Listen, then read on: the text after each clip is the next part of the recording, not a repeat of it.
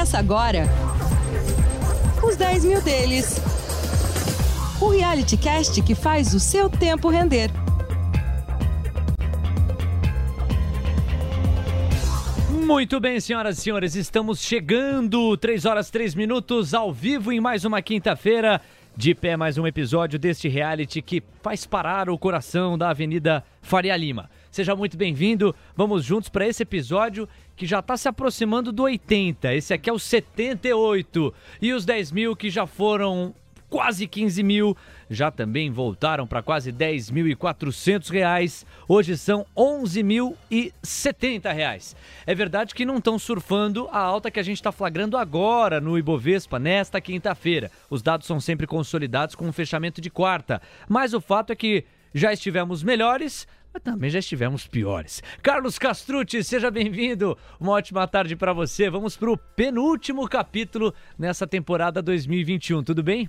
Fala, Léo, tudo bem por aqui? E viva a volatilidade, né? Uma semana boa, uma semana ruim, mas parece que as coisas finalmente estão melhorando, né? A gente tirou mais um bode da sala aí, que foi a questão do Fed, que a gente vai falar bastante. E se preparem para ouvir bastante a palavra Banco Central no episódio de hoje. É verdade. Eu lembro que você pode participar dessa edição através do chat no YouTube. Agradeço desde já a companhia que você nos faz por lá ou através do WhatsApp da TC Rádio. Tô de olho aqui, tô espiando em cada uma das movimentações. Vem com a gente para mais uma edição que não tem só esse destaque aí da carteira e dos bancos centrais, tem outras histórias pra gente te contar. Olha só, como o grande ponto de alta, Yoship Maxion avança 2,4%. Você vai entender por quê. Ô oh, varejo, me ajuda a te ajudar. Papéis da Via recuam 9,9% e deixam o rendimento da carteira amarrado. Tem participação especial no programa de hoje. Vem aí Adolfo Lemos, contribuidor com que você já está acostumado na programação da TC Rádio, que ajuda a gente a falar sobre macroeconomia e tendências para 2022. Então, senhoras e senhores, o Reality Cast que faz o seu tempo render está começando. Os 10 mil deles. O Reality Cast que faz o seu tempo render. Muito bem, então vamos contar mais histórias aqui com o nosso Skin the Game. Maio de 2020 começou esse projeto, completou um ano em maio de 21 e o tempo passa, a torcida brasileira, já temos um ano e meio de os 10 mil deles. Para quem entra e fala assim, poxa, um ano e meio depois e os 10 mil só estão em 11 mil, é um jeito de olhar. Ah, cria uma expectativa maior. E tem outro ângulo também. Poderíamos estar pior, afinal de contas, tem sido muito difícil ler cenário, sobretudo com óculos fundamentalista. E por quê? Porque já há algum tempo há um descolamento completo entre os fundamentos das empresas, os resultados por elas atingidos, o micro efetivamente e a conjuntura maior, o macro. Esse descolamento se acentuou, sobretudo no Brasil, em função das questões fiscais. E me parece, Carlos, um bom ângulo para a gente explicar para as pessoas também parte desse rendimento que não galopou, que não fluiu, que não avançou dentro do que você e eu imaginávamos, não é verdade? Perfeito, Léo. É, acho que foi muito bem colocado aqui essa questão do descolamento entre fundamento e preço efetivamente. Como principal destaque desse descolamento, justamente a questão macro, né? E aí que vale a questão que eu sempre bato na tecla. Se, primeiro assim, é, é praticamente impossível você investir utilizando análise fundamentalista com um horizonte de curto prazo porque a gente pode atravessar vários ciclos de alta ou de baixa da taxa de juros e ciclos econômicos e assim em diante. E o que a gente está vendo hoje é justamente isso, né? A gente está vendo os fundamentos efetivamente é, continuando sólidos das empresas. Se você tirar o efeito taxa de juros, se você pegar, se você fizer uma conta Léo, hoje e falar, bom, comprando a empresa na, na, no preço de hoje e considerando os fluxos de caixa que a empresa deve entregar nos próximos períodos, qual que é o meu retorno anualizado dos fluxos de caixa? Você vai ver várias empresas entregando na ordem de 27, de 30, se bobear até 35 a 40%, dependendo da empresa. Claro que baseado nas suas projeções, isso não é uma certeza. Só que as taxas de juros altos têm penalizado o, o preço dessas ações e o pessimismo com relação à situação econômica de curto prazo, né? então a gente está falando de principalmente 2022, também tem dificultado bastante o desempenho das ações. Por isso que, ao usar a análise fundamentalista, você só vai conseguir ver efetivamente o resultado seu, do seu processo de investimento se você mantiver essa estratégia por um período mais longo, seja de 5 de cinco anos, sejam de 10 anos e assim em diante, que é quando os ciclos econômicos começam a fazer cada vez menos impacto dentro do fundamento de uma forma geral da empresa. Ou seja, por isso que a gente dilui boa parte dessas aberrações ou desequilíbrios na expressão longo prazo. Ao mesmo tempo, Carlos, eu fico imaginando a maneira como você enxerga o mundo, porque o investidor que nos acompanha agora pode concluir o seguinte: poxa, que bacana que o estudo fundamentalista está sólido e que a convicção por trás de cada uma das premissas das companhias e um cruzamento adequado com os resultados que elas vêm entregando. Ótimo. Só que para ganhar dinheiro, isso também precisa estar tá num denominador comum com timing e resposta geral de mercado. E aí tem duas coisas que você ensina para a gente aqui semana após semana que eu acho que vale pesar. A primeira é esse aperfeiçoamento de timing que você revelou em primeira mão ao longo dos últimos episódios. Ou seja, essa soma do olhar fundamentalista com tendência do mercado, de fluxo, para que você possa adequar o âmbito dos fundamentos a uma chegada de pressão compradora nos papéis que estão no seu radar. Esse é um elemento. E tem um outro elemento também, que é a, a, a ideia da paciência, porque vai desidratando semana a semana, mas quando há um mínimo de discernimento e racionalidade no mercado, o retorno dos papéis que ficaram amassados é muito ligeiro. É uma questão muitas vezes de dias, o que contrasta com uma sequência de semanas ou meses de queda ou estagnação. Acho que são esses dois ingredientes que ajudam também a gente a complementar o raciocínio, né, Carlos? Perfeito, Léo. A questão dessa estratégia de timing realmente é a questão que eu bato aqui na tecla, né? Para melhorar as compras, melhorar as vendas e, na verdade, assim, é, aí eu vou separar, distinguir dois investidores aqui, né? Uma coisa é o investidor pessoa física que está investindo para ele, outra coisa é o investidor institucional que está investindo para os outros, que é o meu caso, né? Assim, no meu caso, a gente acaba tendo que fazer esse tipo de estratégia de timing, na minha visão, porque quê? Porque um dos nossos, um dos nossos objetivos, além de entregar retorno de longo prazo para os nossos clientes, é entregar tranquili mais tranquilidade, né, ou menos nervosismo para os nossos clientes no curto prazo, né? E a gente sabe que a maioria das pessoas físicas acabam ficando tensas com, com oscilações de seis meses, oscilações de um ano. Então isso é praticamente para melhorar essa parte, sabe? Eu acho que assim, aí falando a questão realmente de, de retorno no longo prazo, isso que eu estou fazendo vai, vai ajudar no sentimento das pessoas, vai mas no retorno de longo prazo, efetivamente, provavelmente vai mudar muito pouco ou quase Daria nada. na mesma. Entendeu? É, agora, se eu fosse pessoa física, eu não me preocuparia com isso. Eu acho que a pessoa física tem que entender é, é qual que é o seu objetivo com esse dinheiro e quando que é esse objetivo, né? É. Bom, então, se o seu objetivo é ganhar dinheiro em seis meses, um ano, bom, aí você tem que bolar uma estratégia de trade aí que nada tem a ver com fundamento, porque você pode a chance do fundamento e preço não convergirem num espaço curto de tempo é muito grande. Agora, se o seu objetivo é se aposentar e ganhar dinheiro daqui a 10 anos, você tem que imaginar dois pontos. Tem que imaginar o ponto de hoje e o ponto daqui a 10 anos. Não o que está acontecendo no meio do caminho, entendeu? Aí sim que você vai conseguir ganhar dinheiro e vai conseguir ficar tranquilo. Aí tanto faz se você está comprando hoje por via a 5 ou amanhã via 4, entendeu? Tanto faz, porque no final via vai estar tá 40, 50 daqui a 10 anos, por, por exemplo. E aí tanto faz se você pagou 4 ou 5.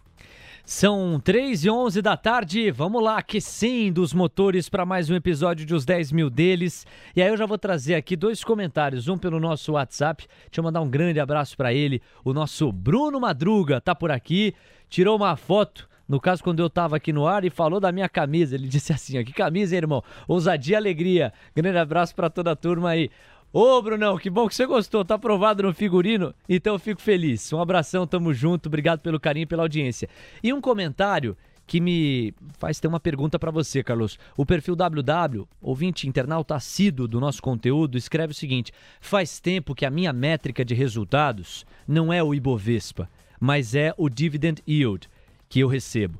Esse ano aumentou em 90% o meu rendimento. Mais dividend yield significa muita coisa entre elas, que as companhias em que eu aporto estão em lucro e pagando bem. E aí eu uso de gancho o comentário dele para te endereçar. Por exemplo, boa parte da nossa estratégia está alocada em varejo. E o Ibovespa não necessariamente reflete a mesma exposição ao setor varejista. Qual que hoje é o benchmark mais adequado para a gente ter como referência na hora de medir a performance do fundo da ROA, que é por onde você orquestra a estratégia dos 10 mil deles? Difícil, Léo, difícil responder essa pergunta, porque assim, na verdade não existe um benchmark que, que reflita é, a composição da carteira do ponto de vista setorial, né? Então, assim, de, Assim, em resumo, hoje em dia o melhor benchmark para se usar é o Ibovespa efetivamente e no longo prazo a gente tende a ver, é, assim, ele funciona melhor, sabe, o, o, benchmark do Ibovespa, porque é o desempenho da bolsa numa média, né? Agora falando assim, é, do ponto de vista, o que eu considero como benchmark, né, uma, uma meta minha, para mim eu tenho que entregar um retorno real é, no, nos investimentos ao longo do tempo superior, por exemplo, do que uma NTNB, bem superior. Então, tu falando assim, eu tenho que entregar pelo menos um retorno real, isso na minha visão, de 10% ao ano, ou seja, 10% mais o IPCA. Quer dizer que todo ano vai ser assim? Não, mas quer dizer que em 10, 20 anos eu tenho que entregar pelo menos IPCA mais 10 ao ano ao longo desse período, porque aí realmente eu estou entregando valor e ganho de, ganho de capital para os clientes, né, para os cotistas, porque a gente viu que, por exemplo, Ibovespa nos, nas últimas na última década aí, ela perdeu para a CDI, ela perdeu para IPCA+, sabe, o retorno real do, do Ibovespa não foi satisfatório nesses últimos tempos. Então a gestão ativa está justamente aí para a gente conseguir é, entregar um retorno satisfatório independente das condições da bolsa, e sim focado nos fundamentos. Este é Carlos Castrucci, gestor da Roa Asset Management. Inclusive você pode direcionar a câmera do seu celular, você que está nos acompanhando e tem essa condição, quem já está no celular Vai faltar mão para isso. Mas quem tiver pelo desktop e quiser apontar a câmera do celular para o QR Code que está aparecendo, que está aparecendo aqui. Ah, moleque, cheguei lá, tá vendo? e você vai lá e você consegue acessar o site da Roa para você conhecer mais do trabalho do Carlos por lá. São 13h14. Vamos fazer uma transição e a gente vai para os principais fatos da semana. E a porta estará aberta para a chegada já já de Adolfo Lemos. Ele que tem muita percepção de mercado e uma bagagem super interessante em macroeconomia Economia, é um programa ideal para ele trocar essa ideia com a gente. Eu explico por quê. Quando o Carlos vai lá e fala assim, ó, se prepara para ouvir a expressão Banco Central, Banco Central, Banco Central nesse episódio, é porque a gente está vivendo um período de muitas e relevantes decisões dos bancos centrais mundo adentro. E a gente tem que abrir aqui já os nossos pontos e raciocínios falando do FONC, é o que há de mais quente. Ontem, o Federal Reserve escreveu um novo capítulo na condução monetária dos Estados Unidos e entendeu o FONC que, primeiro, a taxa de juros ou o intervalo de juros dos Estados Unidos vão eh, se manter ali entre 0 e 0,25. Segundo, vai haver uma aceleração na retirada de estímulos. Sai de 15 bilhões de dólares a menos na maior economia do mundo por mês, vai a 30 bilhões de dólares a menos a cada mês a partir de janeiro do ano que vem. E terceiro e último ponto para mim, Carlos, três altas de juros estão sendo vistas pela maior parte dos membros dos dot plots lá do Federal Reserve. Ou seja, o relatório que concentra as projeções macroeconômicas para os Estados Unidos já entende que serão três altas ao longo de 2022 no intervalo de juros americano. Havia muita tensão, os mercados globais colocaram o pé atrás e depois da decisão, entendendo que ela veio em linha com o que se imaginava, começaram a reagir. Isso explica também o certo contágio que houve, ou essa alegria que houve para quem estava comprado no Ibovespa, que até agora está subindo 0,64%, dando sequência ao rally que começou pós-FONC ontem. Qual que é a tua leitura e a relação que você faz com a Bolsa Brasileira de mais uma decisão do FONC, hein, Carlos? Perfeito, Léo. Assim, é, pré-decisão do FONC, eu confesso que, assim, na verdade, eu estava e continuo assim com um ponto de alerta, porque para mim o principal risco global, falando de mercados hoje, é justamente uma necessidade de aceleração de taxa de juros aquém do normal, né? Que, assim, indo para a decisão do Fed já, né? A gente está falando de três aumentos em 2022 e potencialmente três aumentos em 2023. Isso levaria o, a taxa de juros, né, o Fed Funds, para um e-mail, que é uma taxa que assim já teve pré-pandemia. Então, é uma taxa que não é elevada e ainda não deve dificultar muito é, a questão das empresas e aumentar o custo de capital. Agora, se a gente ver uma inflação persistente ainda em 2022, uma necessidade do Fed aumentar ainda mais a sua taxa de juros, além desses, desses 1,5%, 2%, aí sim me assusta. Porque aí voltando para aquele episódio dos ciclos, que a gente falou bastante de ciclos sim. aqui. Enquanto no Brasil eu vejo um ciclo, a gente está muito numa parte baixa de um ciclo com grande potencial de valorização, lá em cima, lá, lá, lá fora a gente vê diversos mercados, principalmente é, Nasdaq, mercado de criptoativos, mas que eu acho que ele é, ele é a parte né, do, do mercado de capitais, ele não tem um contágio no mercado de capitais ainda. É, e outros mercados, como de dívidas e assim em diante, eles estão, para mim, num patamar mais elevado de si, do ciclo. E como que esse ciclo poderia iniciar um movimento de correção? Caso os juros subam, entendeu? Porque a gente tem é, esgotamento de liquidez, os, os, ativos já começam a ficar menos atrativos, a gente começa a ter retorno sem risco lá fora de novo. Então, para mim, é, essa é a questão que a gente tem que monitorar mais de perto. E aí, já falando da decisão do, do Fed ontem e do, do posicionamento de, do Jerome Powell, né? Ele se posiciona muito bem, né? Ele consegue é, ser duro, mas ele consegue falar: ó, a gente vai ser duro desde que a economia continue, continue é, com atividade forte, que o emprego continue melhorando. Então, colocando vários condicionantes para esses aumentos de taxa de juros que devem vir. Então, por enquanto, tudo ok. E aí, quando a gente pega o mote do Banco Central Americano e fala de outros bancos centrais mundo adentro, vamos deixar o Brasil para o final, a gente lembra que o Banco Central Europeu deu início à redução gradual do ritmo de compras emergenciais de ativos, ou seja, a injeção de liquidez também começa a desacelerar, mas foi mais conservador do que o Banco da Inglaterra, por exemplo. Porque o Banco Central Europeu entendeu que os juros deveriam se manter no patamar dos zero ali. Só que o Banco da Inglaterra entendeu diferente. Entendeu que já deveria haver uma elevação e ela aconteceu. Foi a 0,25%. O mercado entendia que o mais adequado, o consensual, estava em 0,10%. Então a gente vê uma diferença de postura no caso das duas autarquias e na condução da política monetária, mas há uma mesma essência, se a gente considerar pelo menos a redução dos estímulos, de que é preciso ficar mais hawkish, mais pesado para controlar, sobretudo, uma inflação que tem uma característica poucas vezes vistas na história. Lembra assim a fotografia de guerra, no caso do continente europeu, Estados Unidos. O Brasil e outros países da América Latina já tiveram históricos de hiperinflação que até deixam a gente treinado para manejar águas desse tipo e dessa natureza. Mas para esses países não é tão comum, né, Carlos?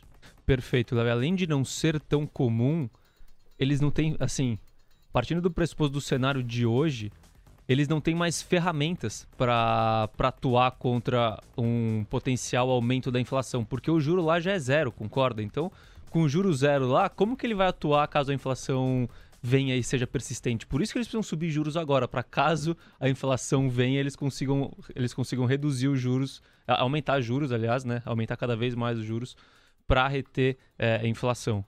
E aí já vamos colocar na roda o Adolfo Lemos, está na área aqui Parceiro, obrigado por mais uma vez vestir a camisa dos 10 mil deles. A gente fica muito feliz toda vez que você cola aqui. A gente está falando de política monetária, você pescou aí as informações que a gente trouxe e deixa eu já aproveitar a tua bagagem. Como é que você tem visto essa mão mais pesada, mundo adentro, para contenção da inflação, mas ao mesmo tempo uma preocupação com o crescimento econômico?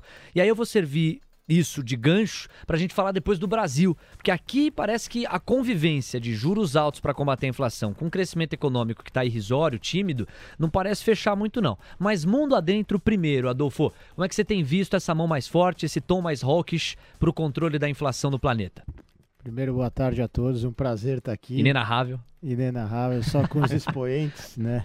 Ainda mais com nosso grande Carlos aqui, que toda vez que eu venho eu, eu, eu levo uma aula aqui. Então é sempre bom estar aqui. Tem, tem caderninho de anotação. Ô, aqui. louco! Mas, é, respondendo sua pergunta aí, peguei só o finzinho da, da fala do Carlos, nem sei muito co como é que estava o, o, teor. Mas eu acho que uh, o grande problema é, é, hoje em dia você ter o, o, o juro real negativo, né? Então o juro real negativo acaba deixando você principalmente em, em, economias mais desenvolvidas, faz com que você tenha um incentivo maior pró-risco. Né? Então, Estados Unidos, hoje a gente vê a inflação na casa dos 6, e a gente falou que vamos ter dois, três aumentos de juros em 22, três aumentos em Isso. 23, dois em 24. É, mesmo assim, a gente ainda continua com juro real negativo aí no curto prazo. Então, eu vejo com, com bons olhos aí para a economia americana no curto prazo. Acho que lá fora é, a gente teve um, um, tom um pouco mais ríspido no começo, na, mas aí depois na, nas perguntas e respostas foi total para o mercado. A gente viu que Nasdaq aí estava caindo, subiu 2%, mas aí a partir do momento que uh, o mercado começa a digerir a gente vê o que? É, é, pelo menos eu vi uma rotação de, de, de ativos, é, de você saindo de, de tech indo um pouco mais para cíclicos, tá? Então, consequentemente, a gente vê uma bolsa na Europa é, reagindo bem hoje. Tá? Sim. E, e, a gente falar aqui um pouco de, de, da nossa geografia do Brasil, eu acho que assim, é, a partir do momento que a gente tem uma Selic em dois dígitos, é, pesa mais para você colocar teu dinheiro no risco, né? Para você colocar Com recurso certeza. ali em renda, em renda variável, né? Imagina, Léo, pô, você tá ali, renda fixa vai te oferecer de braço cruzado 1% ao mês. 12 ao ano.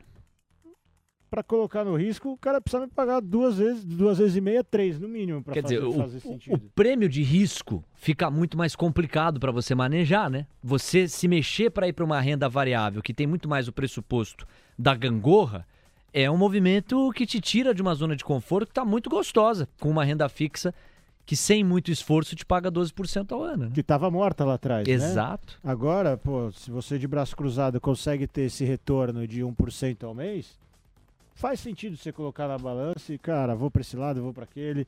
Mas em compensação nos Estados Unidos, a gente tem esses juros aí bem próximo de zero, que a gente se realmente continuar aumentando tudo isso, vai ficar ainda bem baixo. É, lá faz sentido você ter um, um- um mercado mais pró-risco, tá? Sim. Então eu vejo nessa maneira a parte de política. Pode falar. Não, perfeito. Eu acho que assim, o Adolfo ele colocou uma coisa, eh, essa questão do, da, da renda fixa, e eu acho que é muito importante aqui, até uma- é um raciocínio que eu desenvolvi agora enquanto você falava. É, assim, quando a gente fala de taxa de desconto de ações, a gente fala sempre da taxa livre de risco, mais o prêmio de risco, né? Mas isso é a teoria. Então, na teoria, o prêmio de risco continua sempre igual e a taxa livre de risco está oscilando agora. Só que para para pensar como pessoa, como, como brasileiro. Uma coisa é você ter o juro de 6 e você ter um prêmio de risco de 6 e aí você está comparando 6 com 12.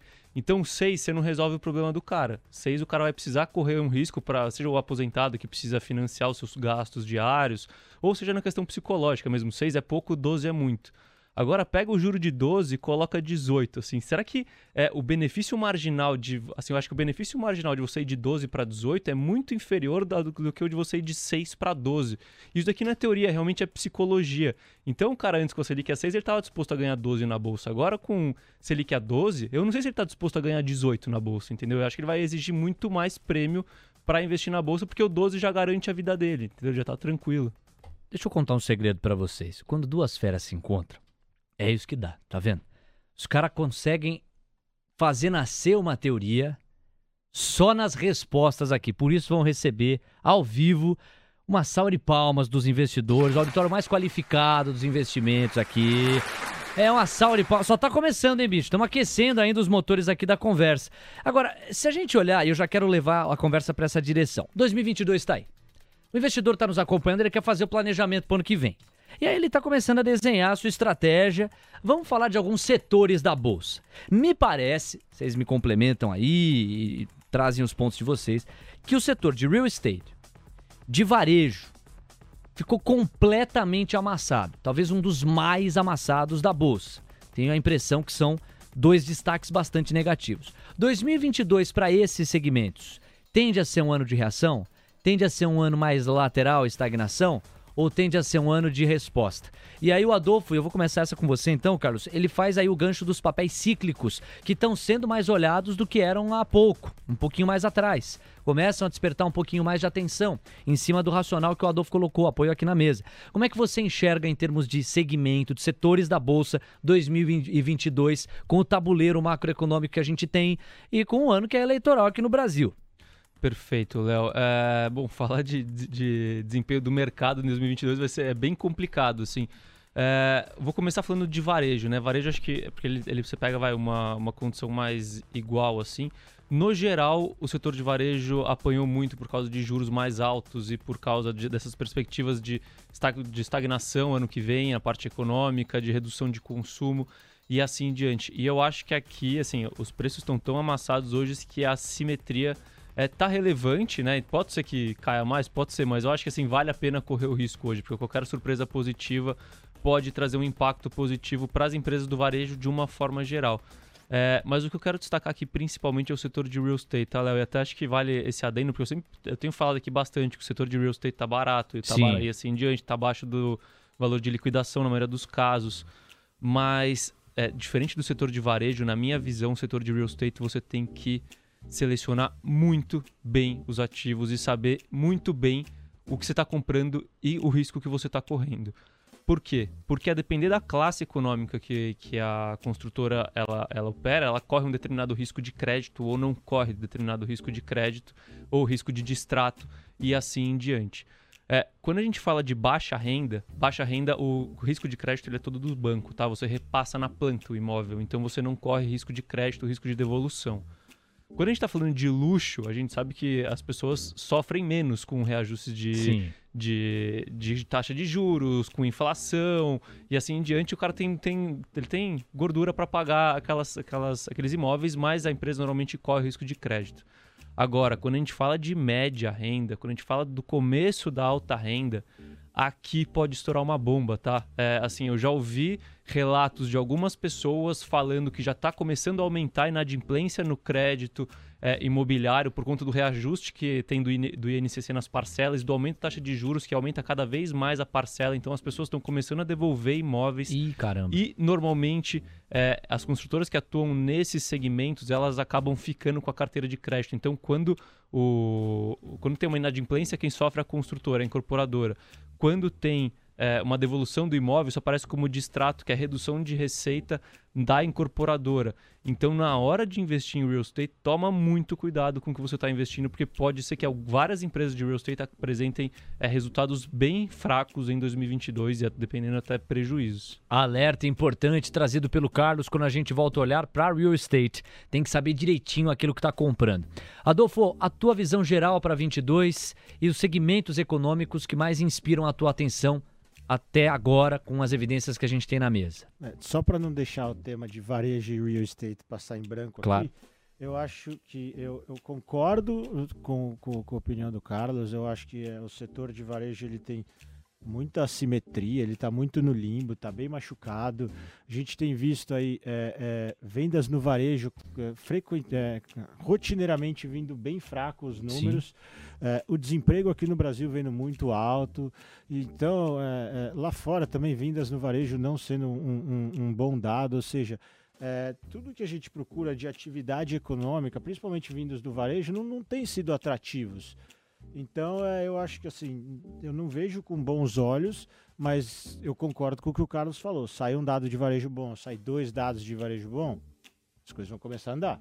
E é um setor que está nas cordas faz, sei lá, 10, 12, 16 meses que está é. apanhando. Né? Então, acho que eu não teria na minha carteira agora, mas eu acho que tem uma boa simetria aí.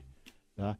E já o, o setor de real estate, acho que o Carlos falou muito bem, né? Acho que vai, pode, com esse é, reajuste que a gente tem, é, pode ter um, um, número cada vez maior de, de inadimplência é, é e, e, muito mais na parte de você fazer um, uma diligência e um stock picking, né? Quer saber o que? Você quer focar na classe baixa, Minha Casa Minha Vida, ou você quer alguma coisa mais de luxo? É, Para onde você quer canalizar? Onde você acha que vai realmente ter, ter, ter bom desempenho? Né? Como o Carlos falou, é, a, a, o topo da pirâmide é capaz dele sofrer menos, mas pô, será que faz sentido ir para lá ou vamos pegar ali é, pessoal de baixa renda, onde você tem bastante incentivo do governo, sabe? Tem que ver o que você quer é um setor que eu acho que tem bons nomes, mas tem que fazer, como o Carlos falou, a diligência, né? É, agora, trazendo agora para o ano de, de 2022, eu acho que é, eu vejo alguns setores aí que podem ser fortes.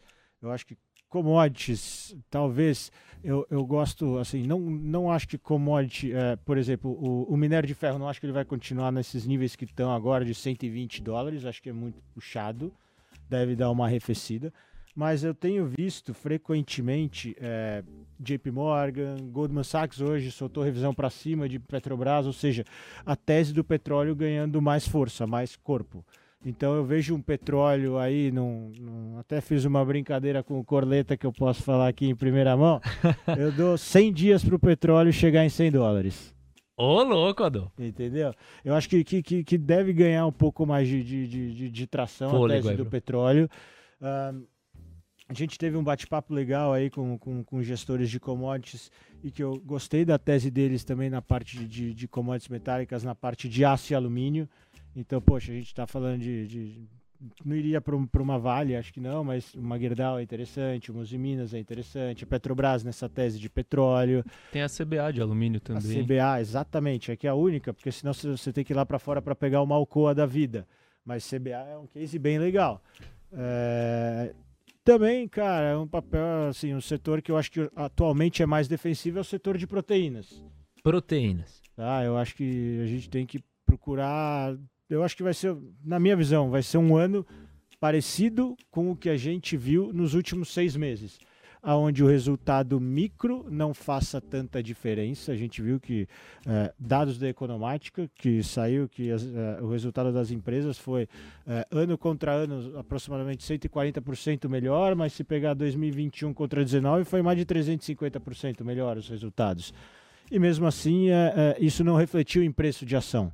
Tá? Eu acho que o que vai falar aqui mais alto aí vai ser é, Brasília, Uh, toda a parte fiscal e política. Mas essa parte do teu raciocínio, especificamente de commodities, está assentada numa expectativa grande de recuperação econômica global. Mas também focada, como a gente está falando de commodities, neste caso específico um pouco mais metálicas, recuperação de China. Perfeito, é, sem a qual o Brasil não, não, responde. Mas aí, é, isso é interessante, porque a gente tem visto aí incorporadoras chinesas é, dando default, quebrando. Evergrande, né? E tem várias, né? Tem inúmeras já acontecendo isso. Mas não é delas que vão depender, é do crescimento econômico onde o governo vai fomentar a infraestrutura mesmo. Tá? Então você vê que saiu hoje que é, é o governo chinês que antes estava controlando a produção de aço vai aumentar. Então, por isso a gente viu o minério subir essa noite, 4%, 5%. Tá? Então, é, é, eu acho que é, é, é, a Bolsa chinesa chegou a cair acho que 15%, 20%, hoje já está no, nos 2, 3, 4% positivos. Positivo. Então, eu acho que é, depender de um crescimento da China que vai, vai ter esse resultado. E no final do dia é um nosso maior parceiro. Sem dúvida. Né? Não, sem dúvida. É, é, muito inimaginável pensar numa resposta econômica positiva do Brasil, cuja vocação está assentada em commodities, sem que isso passe pela resposta econômica da China, pelo aquecimento. E você acredita que isso vai se dar já no primeiro semestre de 2022 ou pode ser que esse movimento se mostre mais aquecido no segundo semestre do ano que vem? Olha, eu acho que a gente pode ver um movimento contínuo que já pode começar aí primeiro tri, primeiro Perfeito. semestre, alguma coisa assim. Tá? Perfeito. Tá? Quer dizer, uma escalada escalada meio linear, é um ritmo certo constante de aquecimento. É um, um, uma das leituras, né? Vale lembrar que não é só é, esta variável que compõe todo o nosso Ibovespa, né? O Carlos pode falar com mais propriedade que eu, mas acredito que algo próximo a 40% do nosso índice é, é, é, é, composto por commodities. Então, é possível que a gente tenha um, um, bom resultado nisso. Mas aí depende muito de temperatura em Brasília, depende claro. também é, Estados Unidos, o que, que vai acontecer, né? A gente vê também outras economias emergentes, uma que está apanhando bastante, mas que não tem tanta correlação conosco, é a Turquia, que vem apanhando com inflação alta, e eles acham que para combater a inflação tem que cortar juros. É o oposto, né? Exato. Então, é assim, tem, tem tanta coisa que acontece no mundo é. e cada vez mais eu vejo as coisas super conectadas umas com as outras que não dá para depender só de uma uma China voando. Tem, tem várias, inúmeras variáveis que vão, que vão deixar o tabuleiro interessante. Pô, meu, que, que papo rico. E a galera tá, tá comentando aqui, aqui a aula tal. No WhatsApp também. Já já vou, vou pra pergunta do WhatsApp, que eu acho que ela vai mudar um pouquinho o eixo, mas ela é super interessante também. Antes dela, ô Carlos, em cima do racional que o Adolfo apoiou na mesa aqui, como é que tá a estratégia de investimento da nossa carteira para esse campo das commodities? Você pretende surfar nesse eixo especificamente, em cima dessa recuperação econômica de uma China e de outras variáveis que também precisam estar no radar? Perfeito. Assim, primeiro eu acho que vale destacar que eu, eu concordo. Assim, eu acho que tem um ponto legal do, das commodities que é o seguinte. É, por exemplo, petróleo, assim, todas as commodities de uma forma geral, elas estão num nível bom já para as empresas, um nível lucrativo. Cada mês que passa com a commodity nesse nível, indo para cima ou indo para baixo, ela está gerando fluxo de caixa. E várias dessas empresas estão com um, assim, tirando acho que proteínas, proteínas estão surfando um otimismo maior agora. Mas essas empresas, petróleo, minério, é, siderurgia, a própria C CBA, as empresas de celulose, a gente está vendo um certo pessimismo com o preço e uma contaminação macro nos preços que acabam deixando o preço dessas empresas atrativos, hum, é, mesmo caso as commodities não subam mais, entendeu? Tipo, tá descolado o preço da ação com o preço da commodity, partindo da premissa que a commodity vai para baixo, ou que o macro vai influenciar. e assim em diante. É, falando da nossa alocação, hoje a gente está pequeno em commodities, tá? A gente tem Clabin e CBA, mas são duas posições pequenas hoje em dia, é, que eu não descarto aumentar ao longo do ano que vem, porque além de serem é, posições assim descorrelacionadas, elas são pro, é, normalmente commodities protegem da inflação. Então, se a gente continuar vendo um descontrole inflacionário no ano que vem, commodities costumam se beneficiar, entendeu? Então é bom ter commodities na carteira.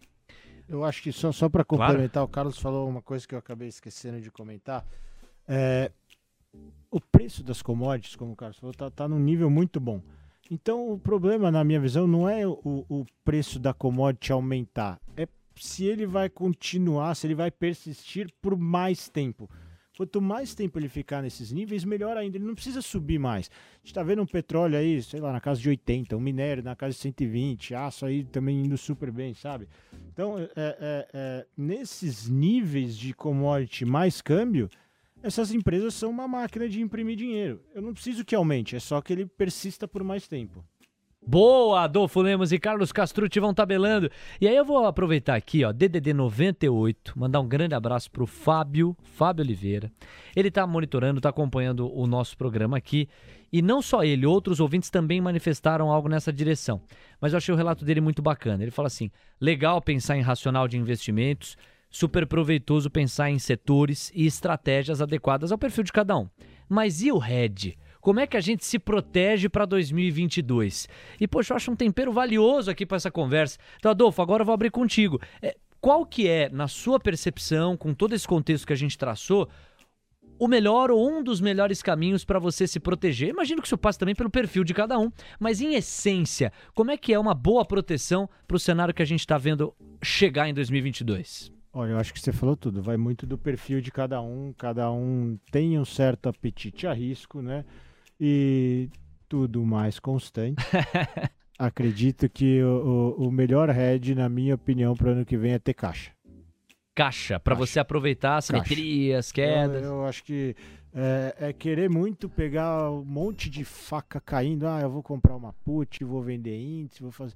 Sabe, eu acho que não precisa querer inventar a roda para tá poder legal, se hein? defender. Eu acho que se você trabalhar com caixa, com bom volume de caixa, fazer é, operações curtas, com sempre trabalhando com stop, porque às vezes sua tese pode não se materializar ou dar errado, ou demorar um pouco mais de tempo, e aí você fica casado com uma determinada tese, acaba virando torcedor, e aí sai totalmente do racional e vira emocional.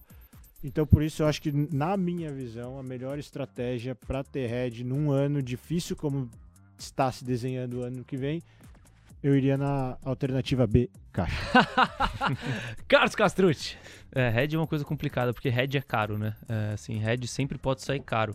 Eu acho que assim, o principal head que todo mundo tem que fazer é não assumir mais risco do que aguenta para não fazer besteira lá na frente, entendeu? Eu acho que esse que é o principal risco, né? É esse que é o principal, é o principal risco que você tem que mitigar.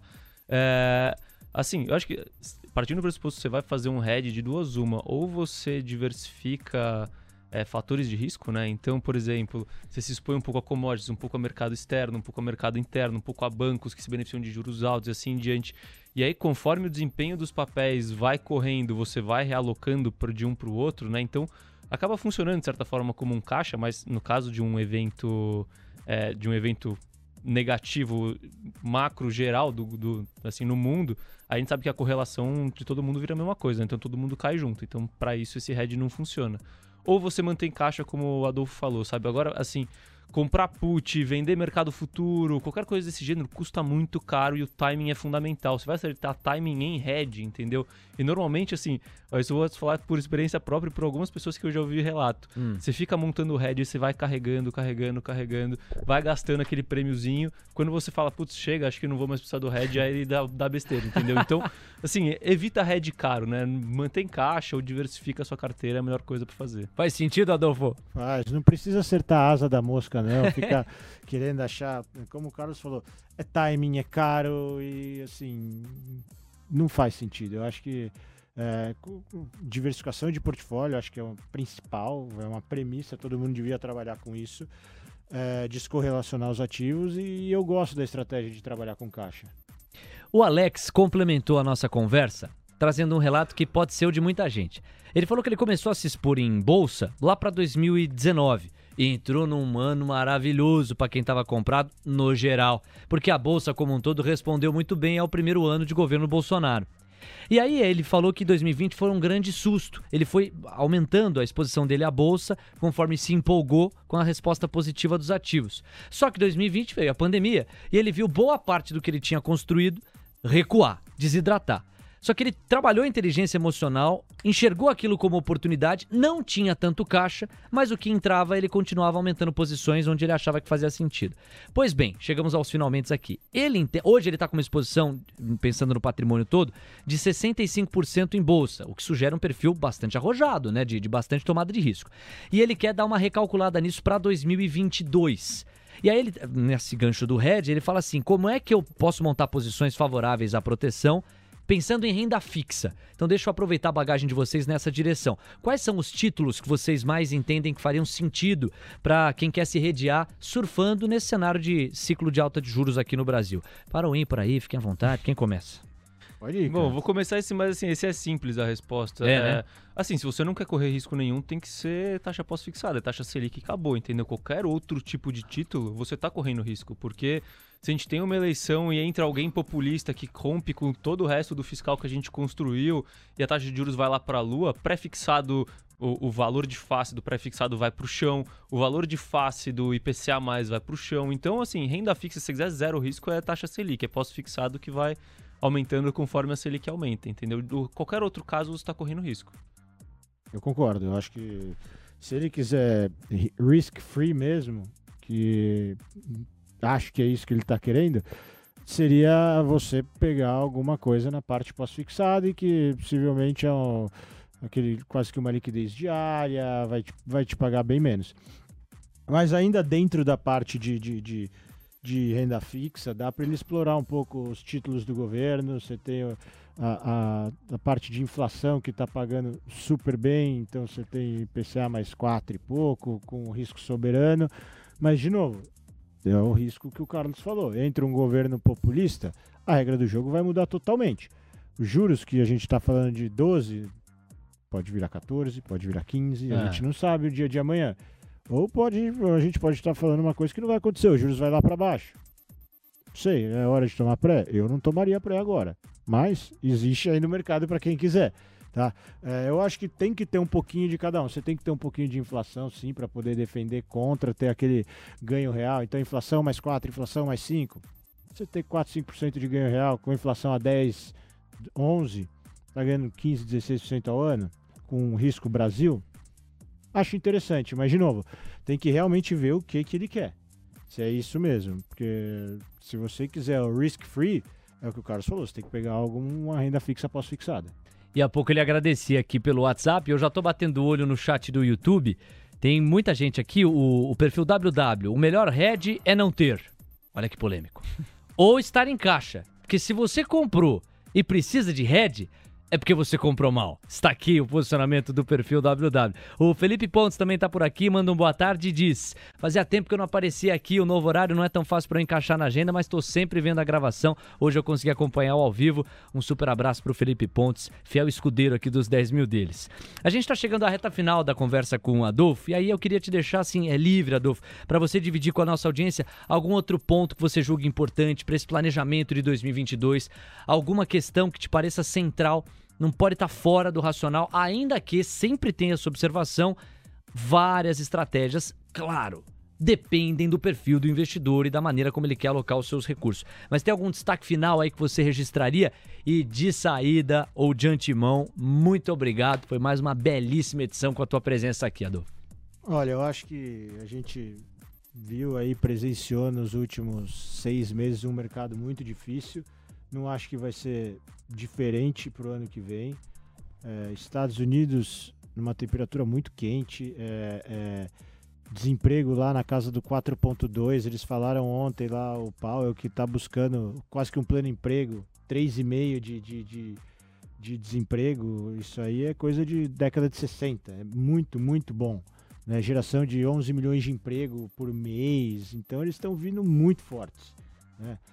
Mas assim, a gente está falando que lá fora, vem renovando as máximas atrás de máximas. Você já deve ter falado aqui nesse microfone maravilhoso mais de 50, 60 vezes esse ano. Sim. Tá? Então acho que é, o pessoal tem que ter um pouco de cautela, porque o pessoal muito possível você vai escutar, olha, é, faça a diversificação dos seus investimentos, coloque um pouco do seu patrimônio lá fora, mas vamos lembrar, lá fora está nas máximas, nas máximas, Exato. nas máximas. Então, uma correção de 10, 12, 15% pode acontecer. Falam que é saudável. Eu não gosto de perder 10% do meu dinheiro, mas falam que é saudável. É, então, assim, pode acontecer essa queda de, de 10, 12% lá fora, um reajuste para depois. É, Sanita pode falar melhor, trazer as médias para baixo, para depois trazer de volta e tudo mais. Mas, assim, é, antes de tudo, fazer o dever de casa, fazer a diligência, saber onde você está investindo o seu dinheiro, estudar. Pô, a gente fica ali, assim, a gente demora tanto para conseguir o dinheiro e numa alocação que a gente escutou A, B ou C falar, vai lá e acaba perdendo metade do dinheiro, metade do patrimônio, sabe? Eu acho que lição número um é fazer a diligência, fazer o dever de casa, estudar, saber onde você está colocando seu dinheiro. É, número dois, as coisas acontecem mesmo, em Brasil ou lá fora, como o Carlos falou, uh, a gente vai fazer um head, vai, mas e se ver o cisne negro? Não adianta fazer o head. Não adianta, todos os ativos que são descorrelacionados, eles colapsam. Tá, então acho que é, é saber que as coisas acontecem e, e quando você está alocado em renda variável, é, você tem que saber também que cair 5, 7, 10% é do mercado. Não adianta jogo, você né? ficar panicado. Igual a gente está vendo aí, não sei há quanto tempo, 3, 4 meses, e Bovespa está no 103, 110, 103, 110. Alguns papéis estão oscilando muito mais que outros. O setor de tech está apanhando bastante, né? É. O setor de proteínas está, não sei como, performando super bem. Né? Então, assim, tem que saber fazer o stock picking também. Mas no final do dia é, é você saber ter o perfil de risco, é você não estar com uma mão maior do que você deve, para não te tirar o sono e no final do dia você não fazer nenhuma. É, você não tomar nenhuma atitude que ela seja mais é, emocional do que racional. Tá? Então acho que é mais ou menos nessa linha. Muito bom. Eu fiquei rindo aqui porque esse negócio da correção saudável, né? Eu tô vendo quando eu comecei a investir, Carlos caiu 12%. É uma correção saudável. Não, correção saudável, 10%. No final do né? dia é, e assim, E é, e é. o 10% pode vir outros 10 e ele ainda continua sendo saudável. Sim. Você não tomava aquele remédio pra tosse lá que era bem amarga, não sei o quê. É esse remedinho. É por É esse remedinho. E aí o que, que acontece? Você tem caixa. E se você já acreditava na tese 10, 12, 15, 20% acima, e você tem uma posição que não deveria ser maior do que ah, o asset allocation que a gente acredita ser o correto, dá para você aumentar um pouquinho. Te deu oportunidade. Se a tese já era boa 15, 20% acima, e, e assim, os fundamentos não, não se alteraram, foi só uma liquidação de fundos, por exemplo. Minha leitura é que os fundos tiveram um resgate muito grande no mês de outubro e novembro. Demais. E aí, é, eles né? tiveram que vender os ativos a qualquer preço. Ah. Não que a tese deles tenha mudado. Ele só precisou honrar a solicitação do cotista de querer ir embora. Perfeito. Então, é, agora que ele tem recurso para poder comprar um, um ativo 20% mais baixo e as teses e, e- e- e os fundamentos não mudaram, se você tem caixa, você pode comprar. Entendeu? Mas compra e ainda deixa um pouquinho de caixa, tá? não dá all-in, não. É o caixa infinito. Mas é isso, né? Para você manter ali as condições normais postas, os fundamentos inalterados, é oportunidade de comprar, é liquidação, né? É a Black Friday constante. Para quem tava com caixa aí, o que foi outubro e novembro, hein, Carlos? Perfeito, é.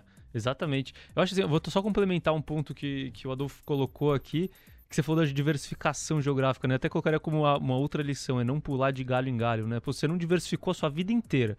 Agora que o dólar tá batendo na casa dos quase seis, e assim, pina máxima e bolsa aqui sofrendo, você vai diversificar agora, entendeu? É a fórmula para dar errado, assim. É, monta a sua estratégia, tem um processo de investimento. Investimento é probabilidade. Probabilidade você precisa de várias. É, uma amostra grande para você, pra você efetivamente mostrar que a sua estratégia teve sucesso, né? Então não pula de galho em galho, não muda o seu processo, não muda a sua estratégia, porque senão você tá fadado ao fracasso ali no longo prazo. Senhoras e senhores, conversamos com Adolfo Lemos. Adolfo, bom Natal, ótimo ano novo. Obrigado por ter sido o último convidado nessa temporada de 2021 aqui nos 10 mil deles. Tamo junto, até mais. Imagina, eu que agradeço. E é uma honra estar aqui com vocês. É, como eu falei, com o Carlos eu tenho aula aqui, com você eu dou risada. pô, pô, é, e não que eu não tenho aula também, não, não se sinta ofendido, hein? Não, ao contrário, não eu é achei pessoal, genial. Hein? Não é nada eu, pessoal. Eu fico mais confortável até, com a risada. Até porque se for pessoal é a favor. É a favor, é lógico que é. Tamo junto, Adolfo, é uma figura. Valeu. Adolfo Lemos aqui, contribuidor do TC e colunista do seu almoço de negócios no dia a dia da TC Rádio. Tamo junto. Fica à vontade aí, meu cara Adolfinho. Agora são 3 horas e 53 minutos. A gente tinha prometido, Carlos, falar de Cogna Day rapidamente. Você ficou muito de olho para atualizar as perspectivas dessa empresa. E também você viu Movida Day. Isso sem contar com o fato de que o mercado de fusões anda bastante aquecido. Então tem um pouquinho aí de pitada corporativa que você separou para essa reta final. Bola contigo. Perfeito, Léo. Acho que assim, primeiro vou, vou destacar essa parte do, do mercado corporativo, né? De, de fusões e aquisições. Você vê como assim.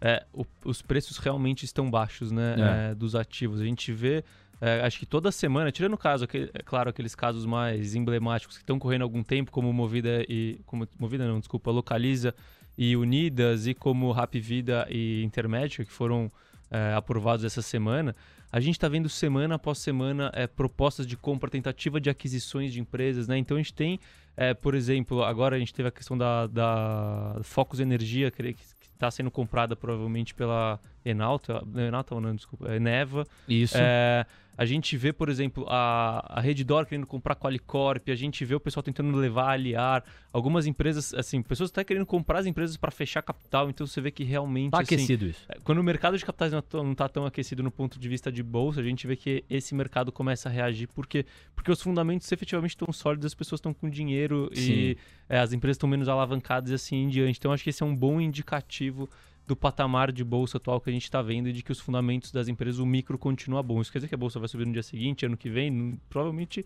Não, isso não, não, quer dizer, né? Pode ser que suba, mas não, não, uma coisa não tem relação com a outra. Mas é um bom indicativo aqui para a gente ficar de olho e até pensar no ponto de vista das suas empresas, algumas que podem ser potenciais alvos de aquisição nos preços atuais, né? Existem algumas que podem ser. É, bom, acho que cinco minutos aqui, né, para falar. É, acho que o Cogna Day, você podia pegar, assim, o que mais chamou a atenção, porque boa parte da nossa audiência também está é, muito desacreditada do setor de educacionais, entende que não, não deve ter uma resposta tão interessante assim no, no, no, curto prazo. E aí, a depender do que você ouviu lá, flagrou no Cogna Day, você pode trazer uma perspectiva para esse investidor e para o setor educacional. O que é que mais te chamou a atenção lá? Perfeito, Léo. Assim, esse Cogna Day dá para dizer que ele teve menos novidades com relação ao ano passado, né? Foi um Cogna Day muito menos conturbado. É, quem olhar a cotação de Cogna no dia vai falar, nossa, o Cogna Day foi horrível, mas tem que lembrar que na, a tinha Cogna Day foi muito. segundo, tinha subido 12% na sexta, não sei porquê, entendeu? Caiu 7% na, na segunda. Então tá tudo bem, tá elas por elas.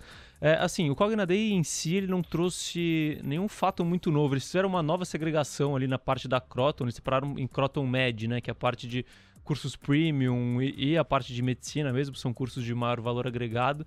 Mas isso acho que não vale nem, nem discorrer muito, porque no final, assim, operacionalmente não muda nada.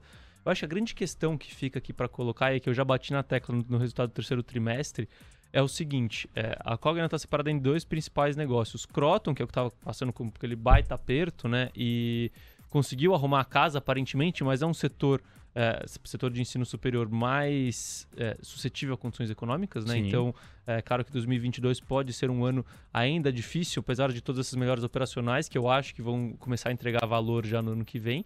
E o grande destaque aqui para mim vai para a Vasta, tá? Porque o que aconteceu com Vasta? Vasta é aquela plataforma de ensino básico, né? Uma plataforma para escolas de ensino básico.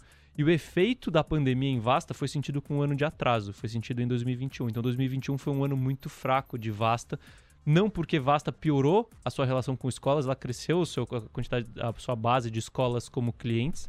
Só que essas escolas perderam alunos, tiveram menos alunos no presencial, teve reaproveitamento de material, então a Vasta ganha com venda de material online e assim em diante, né? Então a Vasta teve o seu resultado é, bastante pressionado.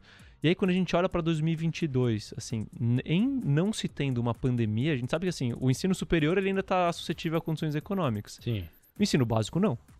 O ensino básico ele é um consumo que a gente fala de essencial, né? Ele é, é essencial. As famílias deixam de comer para colocar o seu filho na escola muitas vezes. Então, a Vasta, e com, com que ela já fechou de contratos para 2021, porque ela fecha o seu ciclo econômico, o seu ciclo é, de contratações antecipadamente, né? Só com que ela fechou do seu ciclo de contratações, é, e isso é, de certa forma, um guidance de receita, é, a não ser que a gente tenha uma nova pandemia, a Vasta deve entregar pelo menos uns 50% de crescimento de receita com relação a 2021 em 2022. Vasta já tem uma representatividade grande dentro da Cogna de uma forma geral. Esse ganho de receita vai aumentar a margem, porque volta a ganho de escala da Vasta. Então, assim, eu vejo Cogna, tá? Ainda mais depois desse Cogna Day e da forma como eles colocaram as coisas, assim, pô, a gente tá vendo que, no mínimo, a gente vai receber o que a gente fechou com, com o pessoal de Vasta, é, com as escolas da, que são clientes da Vasta, então é de 50% a mais de crescimento de receita. É, Croton realmente está melhorando, a parte do perfil de dívida, a parte de captação de alunos está voltando, está crescendo, margem está melhorando. Então, quando você soma todos esses fatores, na minha visão, independente da condição econômica no ano que vem, a Cogna deve apresentar uma melhora, uma melhora expressiva de resultado com relação a 2021. E a gente sabe que é, momentum bom de resultados pode acabar resultando num momentum bom de preços, Principalmente quando a gente tá falando de uma empresa que tá com preço lá no chão. Isso que ele falou que tinha pouco tempo, né, bicho? Fez aí a leitura, o panorama, deixou muito mais a par você do outro lado, as movimentações de Cogna. Agora, vai depender então muito de timing, né, Carlos? Porque tá muito sólido o racional de que o, o, caixa vai melhorar, de que mais dinheiro vai entrar, de que as condições vão melhorar. Vai restar saber se o mercado vai dar essa chance para a Cogna e talvez para o setor educacional ao longo do ano que vem, porque a julgar pelas premissas que você tem de fundamento, tem tudo para dar uma destravada a empresa, né? Perfeito. E assim, aí o que eu falando é fundamento e, e é aquele negócio, o mercado, no caso de Cogna, né, essas empresas que acabam passando por dificuldade, eles precisam ver para crer, né? E ver algumas vezes. Então, é, a Cogna vai ter que entregar resultados efetivamente, né, é, no ponto de vista de fundamento, para o mercado começar a reagir, provavelmente. Então, a gente está falando que uma reação pode acontecer, sei lá, é, no terceiro trimestre, quando a gente já teve um semestre de resultados de 2022 ou algo do gênero, entendeu? Antes disso, a não ser que a gente tenha um, um desempenho bom do mercado de uma forma geral, é possível que o mercado continue cético com Cogna, mas vale o destaque aqui para Cogna via essas empresas do gênero, né? Bom, Cogna se dobrar vai para 5. É, via se dobrar vai para 10. Assim, é, você vê que assim é, é muito pouco para dobrar o seu dinheiro nessas empresas. Claro que tem todo o risco embutido, tá? não estou falando que vai dobrar, mas assim, mesmo dobrando, ela ainda continua pode continuar barata com relação aos seus preços históricos. Você acredita que os preços justificavam, eram justificados pelos fundamentos, continuam baratas com relação aos seus fundamentos. Aí está, senhoras e senhores. Estamos entregando mais um episódio de Os 10 Mil Deles. O tempo voa. Este é o podcast Os 10 Mil Deles. O reality que faz o seu tempo render. Carlos Castrucci, muito obrigado. Um grande abraço para você. Amanhã não. Final de semana também não. Começa também não, mas na quinta-feira que vem estaremos de volta com o episódio 79 e este episódio marcará o final da temporada 2021 de Os 10 Mil Deles. Quem viver verá. Valeu, Carlão. Um abraço e até lá. É isso, é episódio natalino, né? Vamos até vir vestido a caráter já, já. pro Natal. Bom, é. fechou. Então vai ser o último do ano, é, semana que vem. E semana que vem estaremos aí, né? Vamos falar um pouquinho aí de rally de Natal. Será que vai ter rally de Será? Natal em uma semana? Tô Será? torcendo aqui. Rapaz, eu também. É isso. Até semana que vem, então. E um abraço. Valeu, Carlos. Obrigado a todos. Vocês que estão nos ouvindo pela TC Rádio, continuam com a gente, porque vem aí Gabriel Medina e toda a equipe do Expresso da Tarde. E os 10 mil deles volta semana que vem. Você que nos ouviu pela sua plataforma predileta de podcasts, obrigado também pelo prestígio. Um abração, até mais, juízo, hein? Tchau! Viu só como seu tempo rendeu? Os 10 mil deles volta na semana que vem. Disclaimer. As opiniões dadas pelo gestor de recursos Carlos Castrucci sobre empresas de capital aberto e demais ativos financeiros investidos por ele podem configurar conflito de interesse com você, ouvinte. Deste modo, reflita sobre a precisão e a validade dessas opiniões a partir dos seus próprios critérios. Além disso, qualquer comentário sobre investimentos reflete única e exclusivamente a opinião do Carlos não se trata de qualquer recomendação de investimento. Ressaltamos ainda que a participação dele não tem como objetivo a venda dos serviços da Roa Asset Management, empresa da qual é sócio e por onde realiza os investimentos dos 10 mil reais iniciais do projeto. O investimento destes recursos vem sendo realizado pelo Carlos da mesma forma como são investidos os recursos dos clientes da ROA. O projeto Os 10 mil deles persegue as melhores práticas mundiais para o mercado financeiro na atuação de Carlos como gestor de recursos.